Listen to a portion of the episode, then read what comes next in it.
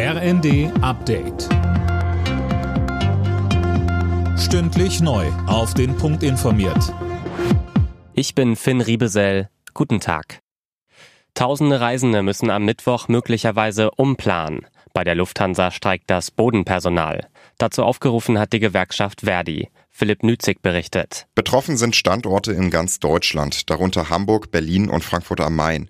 Verdi geht davon aus, dass viele Flüge gestrichen werden müssen und es zu Verspätungen kommt.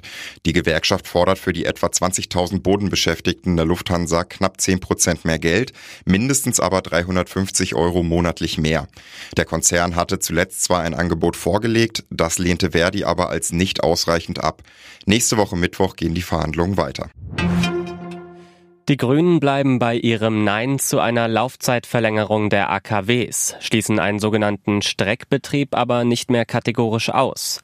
Das würde aber nur in einer absoluten Notsituation in Frage kommen, so Katrin Göring-Eckardt von den Grünen im ersten.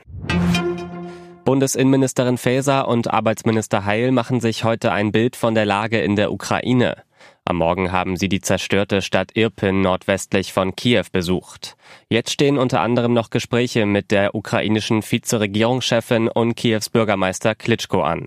Arbeitsminister Heil sagte, Es geht darum, administrativ zu helfen. Es geht darum, mit Sachmitteln zu helfen. Es geht um unmittelbare Hilfen und Zusammenarbeit. Und es geht auch langfristig um den schrittweise wirtschaftlichen und sozialen Wiederaufbau der Ukraine. In mehreren Urlaubsländern kämpfen die Feuerwehren weiter gegen heftige Waldbrände. Besonders betroffen sind in Griechenland die Insel Euböa und die Gegend rund um Athen. Etwas entspannt hat sich die Lage in Spanien. Ein Feuer auf der Kanareninsel Teneriffa ist aber weiter außer Kontrolle. Tausende Hektar Land wurden dort zerstört. Und in Kalifornien brennt es in der Nähe des Yosemite Nationalparks. Vor dem sogenannten Oak Fire mussten inzwischen rund 6000 Einwohner flüchten. Alle Nachrichten auf rnd.de